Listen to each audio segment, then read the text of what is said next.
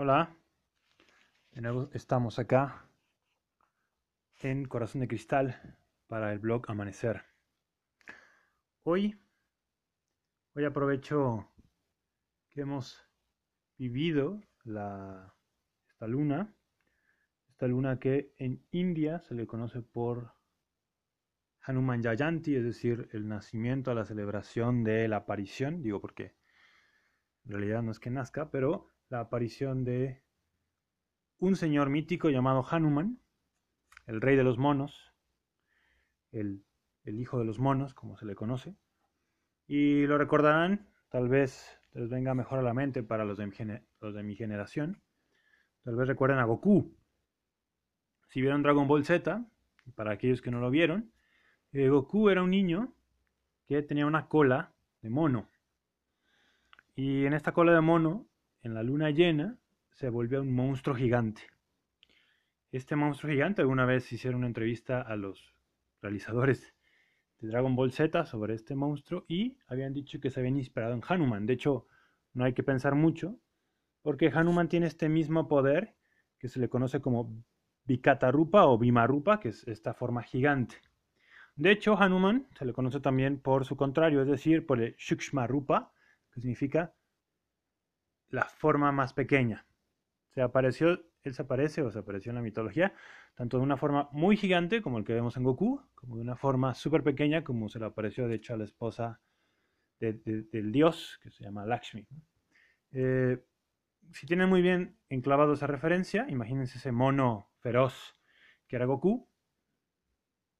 Y recordarán también, si siguen a Dragon Ball un poco, que en algún momento que de hecho era el Saiyajin de los más poderosos, no recuerdo exactamente la temporada, la forma, pero de hecho Goku llega a un momento donde de ser este monstruo implacable de muchos años y de pasar a ser un increíble Saiyajin, Saiyajin es un tipo de, era su raza de, ser, eh, permite, y de hecho al final lo vemos, vuelve a tener cola, pero ahora tiene, digamos, ya tiene el control absoluto de su ferocidad, ¿no? Es decir, es un Hanuman mucho más humano, chiquito, a escala humana, bastante ahí con los cabellos peludos, lo recomiendo. Eh, o, se, han de acordar más bien de esa fase cuando Goku, ya creo que era Dragon Ball 4 o algo así, que, él sigue teniendo cola, de hecho se le aparece la cola, pero ahora él ya es un Goku, digamos, bastante civilizado. Bueno, ese Goku, tengan nuevamente, eso es Hanuman. Y Hanuman tiene muchos epítetos en, eh, las escrituras este, de la India. De hecho, bueno, es de lo que más les gusta jugar en el mundo del sánscrito, con los epítetos, con los adjetivos, con, cómo referenciarlo. Voy a nombrar algunos solo por, su belleza. Por ejemplo, Hanuman es Amjani Putra, es el hijo del que más brilla. Es Pavana, es hijo del viento. Es el Giridhara, es el que fue capaz de sostener una montaña. Es Shukasagara, es decir, el que puede atraernos la, felicidad. Es Kalakula, es decir, el hijo excelente del tiempo. Es el Maharajada, es decir, el rey o el protector de los reyes. Y por último se le conoce como Vira Mahaprabhu, que es algo así como el más valiente que, está lleno de coraje, el, servidor con más lleno de coraje, el, ser más humilde, pero el más heroico al mismo tiempo. Se le conoce como el rey de los monos y en última instancia Hanuman es un guerrero. El, tema, más allá del mono, de la mitología india, y más allá de aprovechar que acaba de pasar esta luna llena, que, que indica, digamos, su aparición, el recordatorio de una cierta orden moral, que, siempre, eso es muy básico en prácticamente todas las religiones, con el pensamiento, con la acción, con el habla y a través de la contemplación, podemos, son son los mejores instrumentos que nos han dado o que podemos utilizar eh, para, digamos, mejorar nuestra vida, para enfocar nuestra mente. Y, aprovecho entonces, sobre todo la imagen del mono. Igual Goku o imagínense cualquier chango, da igual. Hanuman, o este mono, es la mente humana. Es decir, la mente humana funciona como la de un mono, que en India, de manera muy tradicional, y, podemos ver películas y también platicando con amigos, los monos en India son bastante usuales en ciertas ciudades y son muy buenos para hacer destrozos. Se pueden llevar tu comida, se pueden llevar tu ropa, eh, están por aquí por allá, son como una especie de plaga, pero que también mm, la verdad es que no los eliminan, no los tratan como ratas, bueno, las ratas tampoco, pero el punto es que no se eliminan, se consideran parte de una especie de espacio ambiental y que forman parte de la vida citadina en muchas ciudades, estos monos, así es. Eh, entonces la imagen de la India del mono es un ser errático, que roba, que corre, que es juguetón, que nunca para. De esa misma manera, la, mitología y nosotros vamos a utilizarlo de esa manera, este mente que tenemos funciona como esa mente de chango. Es una mente que va de rama en rama, que come una cosa, pero no está satisfecho y va por la otra, que no para y va por otra, que grita, que quiere atención, que es grupal, que necesita la interrelación con otros seres, ¿no? Es muy malo para estar en soledad, este tipo de changuitos. Este, tiene todo lo mejor de, nuestra, de nuestra incapacidad por mantenernos a raya, de nuestra incapacidad por el silencio, por ejemplo. Eh, se dice, y vamos a hacer una imagen mucho más moderna, de la mente de, mono, ¿no? Ok, el mono puede ser algo ya bastante que solamente veamos en ciertos zoológicos. Pero la mente de monos básicamente es como ir a ver películas. Cuando vamos a ver películas, y tenemos enfrente a la pantalla y vemos todo el tiempo que están ocurriendo y ocurriendo este, imágenes entrelazadas y, y, buscamos emociones y buscamos que el siguiente segundo no sea aburrido.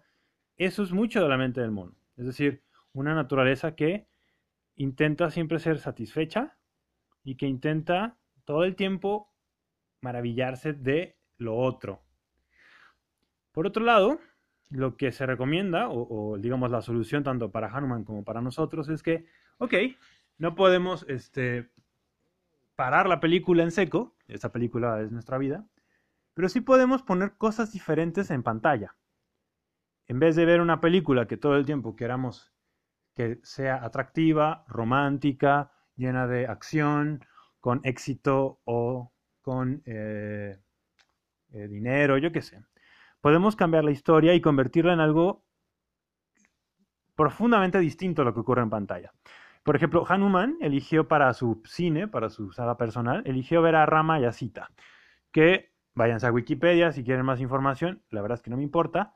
Lo importante es que él eligió ver a la conciencia perfecta y, digamos, una pureza y una, y una forma tan directa que eso invadió totalmente su sala de estar, ¿no? Su, lugar donde veía la película. La película, digamos, que estaba rodándose, era la perfección, era mucha belleza, era totalmente pureza. Y eso, digamos, dijo, bueno, ok, me quedo con esta película, vámonos a sentarnos y a verla. Y entonces esta mente de mono, que parece que no tiene la capacidad de parar, por primera vez es capaz de darse cuenta de que sí hay forma de parar, de que si enfrente de él hay un contenido que lo asombre, que le robe toda la atención, él entonces será un increíble y excelente espectador. Hanuman, aprovechando esto, Hanuman proviene, y se le reconoce en la mitología, que es una encarnación de otro dios, que se llama Shiva. Shiva, de hecho, es un tipo bastante silencioso y tranquilo. Entonces, eh, es, curioso cómo uno de sus hijos, una de sus apariciones, que es Hanuman, sea tan intranquilo y sea tan movido. Pero de hecho, lo que intentan decirnos, eh, o lo que yo intento decirles también es, está, digamos, su origen, de tan meditativo como haber sido, digamos, un hijo de Shiva, también le demuestra su destino. Es decir, eh, él ya tenía planeado, ya tenía listo, tenía en su semilla de su corazón, la capacidad de ser completamente eh, en una convicción, en, una atención eh, lista para ponerla, digamos, en esta película llamada Rama y Cita, esta película que nosotros podemos denominar conciencia y pureza. Entonces, se, convirtió, se ha convertido a lo largo de los siglos, de los milenios, Hanuman en el símbolo perfecto de un servidor.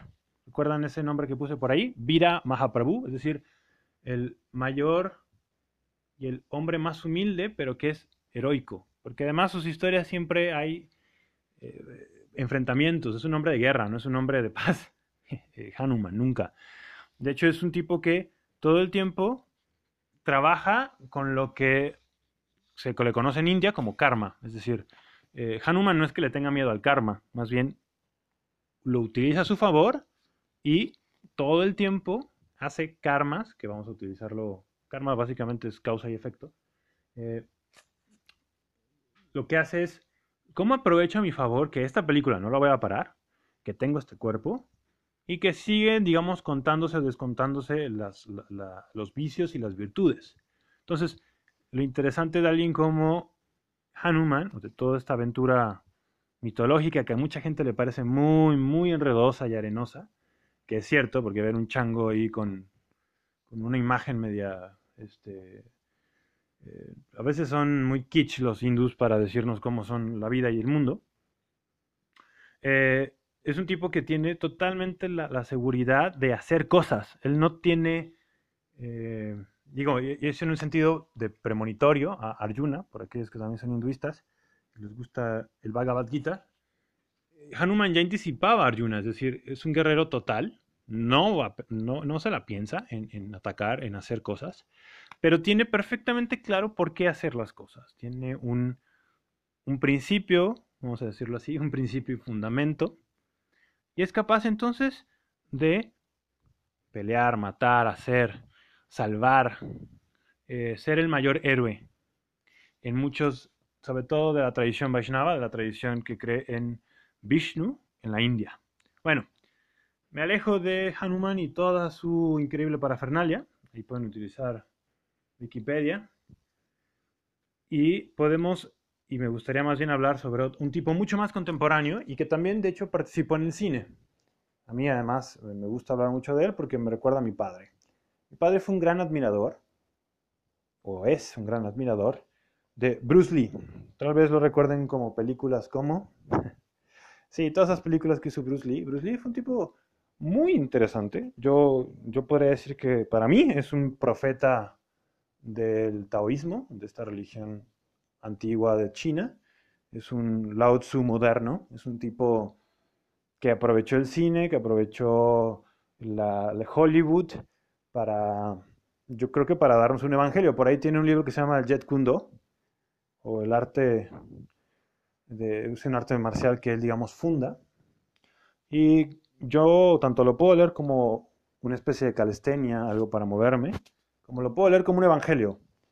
Sé que suena curioso lo de Evangelio, pero francamente a Bruce Lee le confío mucho y, confío mucho también en su vida, porque el tipo estuvo en un lugar muy difícil, que es la fama, que es el que todo el tiempo era retado, y que era un tipo que eh, enfrentó de manera física y de manera emocional y de manera psicológica eh, realmente fuertes, fuertes este, impulsos y problemas.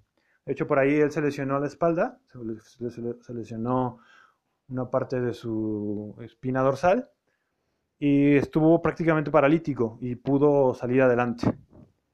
Eh, Bruce Lee, más allá de la figura carismática de dar patadas altas, eh, para mí representa mucho de el ejemplo moderno de una sabiduría que se llama el taoísmo. Lao Tzu, que lo podemos ver en el Qigong, en el Tai Chi, que, digo, el mundo chino por sí solo es enorme. Pero lo que me interesa fundamentalmente de, Bruce Lee y en general de la, tradición taoísta es este concepto de Wu Wei, que tal vez después aborde mucho más. Wu Wei significa la no acción, que es una traducción bien difícil, eh, que es básicamente, y, y, lo ponen así, es un ejemplo que da Lao Tzu, que dice, Imagínate que eres como un jarrón lleno de agua turbia. Permite que esa agua caiga, caigan sus partículas suspendidas. Y descubrirás que la acción virtuosa emerge por sí sola. No necesita de tu intervención, no necesita de tu ego, diríamos, para intentar este, traducirlo. Y, lo pongo todavía más claro que toda esta gran palabrería metafísica que luego es muy difícil traducir del de Tao Te Ching, por ejemplo. Y Bruce Lee decía algo bien claro que me gusta mucho, que es, ¿por qué me gustan las artes marciales? Es más, él decía, ¿por qué me gustan los puños y las patadas? Porque no hay expresión más auténtica de todo mi ser que cómo doy una patada o cómo doy un golpe. Y no quiere decir que mi patada o mi golpe es exitoso, es decir, no tiene que ver con que si mi golpe noquea a alguien, entonces soy un impresionante, un, un hombre muy integral, diría él. No, no, no. La capacidad que tengo para moverme en un solo, en un solo digamos, gesto, llamado patada, llamado golpe, eso, para mí, es decir, estoy hablando como si fuera Bruce Lee, para mí es mi vida entera. Lo tengo tan claro como eso cada movimiento que doy, cada paso, vamos a decir golpe, porque al fin del día las, artes marciales poco pelean, mucho practican, ¿no? Entonces, todo el tiempo en practicar, están practicando cómo caminar, están practicando cómo respirar, están practicando cómo, pues para ponerme un poco así, están practicando cómo estar listo su cuerpo para la muerte. Y esto no es nada, esto de hecho podemos pensar en cosas como el yoga, quienes hacen esa actividad física, eh, básicamente es lo mismo, es generar o habituar su cuerpo a que en un solo gesto se manifiesten cosas de su conciencia. Eh, Bruce Lee en eso me parece genial, porque en vez de generar un gran discurso o, traer de nuevo al taoísmo de, manera académica, cosa que por cierto está de moda, eh, Bruce Lee te dice, muévete de manera genuina y date cuenta que el movimiento es la cosa más innegable y digamos, el que más rápido te puede dar un diagnóstico sobre tu ser. El que más rápido te puede dar un diagnóstico sobre tu mente de mono. El que más rápido te puede decir qué estás viendo en pantalla y por lo tanto qué es lo que te asombra y qué es lo que te hace mover la vida. Cualquier movimiento, si hoy vas a ir a salir o te vas a poder quedar quieto, o si vas a hablar de más, o si comes un poco menos, es decir, cualquier movimiento, desde los ojos hasta la planta de los pies, dice ya íntegramente quién eres y cómo está tu mente. Y eso es súper importante, eso me parece como una lección que le agradezco a, este profeta moderno llamado Bruce Lee, que le agradezco a, Goku, que, también es un tipo que, digamos, si han visto esa, esa, caricatura, es un tipo bastante moral, que, me parece muy interesante los valores que demuestran ahí. Y que también nos hace recordar por último a este chango mítico llamado Hanuman, que como sus nombres lo dicen, que es hombre del tiempo, es, hijo de, es hijo del tiempo, es Kalakula, que es, que es de hecho eh, una expresión de Shiva, de un dios profundamente meditativo y tranquilo, pero que en esta ocasión se expresa de una manera mucho más desordenada, pero que de nuevo vuelve a tomar camino si es capaz de deslumbrar, de entender, de comprender que cada movimiento que hace con propósito, que hace con, ¿con qué lo hace? Recordemos los nombres de Rama y Sita, lo, lo hace con una perfecta conciencia, lo hace con una perfecta pureza y de manera directa, como los golpes directos que invita Bruce Lee a hacer. No hay más que un golpe directo. No hay una forma más directa de entender este mundo que con e, esos movimientos que hace este mundo que son muy violentos. No hay más. Así como ahora, muy, seguramente en nuestras casas sentimos unos movimientos ahí en nuestra mente, en nuestro cuerpo, nos pica, nos, queremos salir, nos queremos meter, no sabemos si tenemos que abrazar, no sabemos si tenemos que gritar o, o, callárnoslo. Todos esos movimientos que, que están emergiendo ahí, de la misma manera que este ejemplo taoísta de, espera que el movimiento virtuoso nazca por sí mismo, todo eso en conjunto, toda esta mezcla que estoy llamando, eh, es solamente para recordar cómo esto, esta cosa maravillosa llamada cuerpo, es un signo de toda nuestra configuración de atención. Entonces la pregunta, la pregunta es, ¿dónde pones tu atención? ¿Qué es lo que te está robando el aliento? ¿Qué es lo que sientes con este cuerpo? Y bueno, espero escucharlos, este, espero que tal vez escriban por ahí.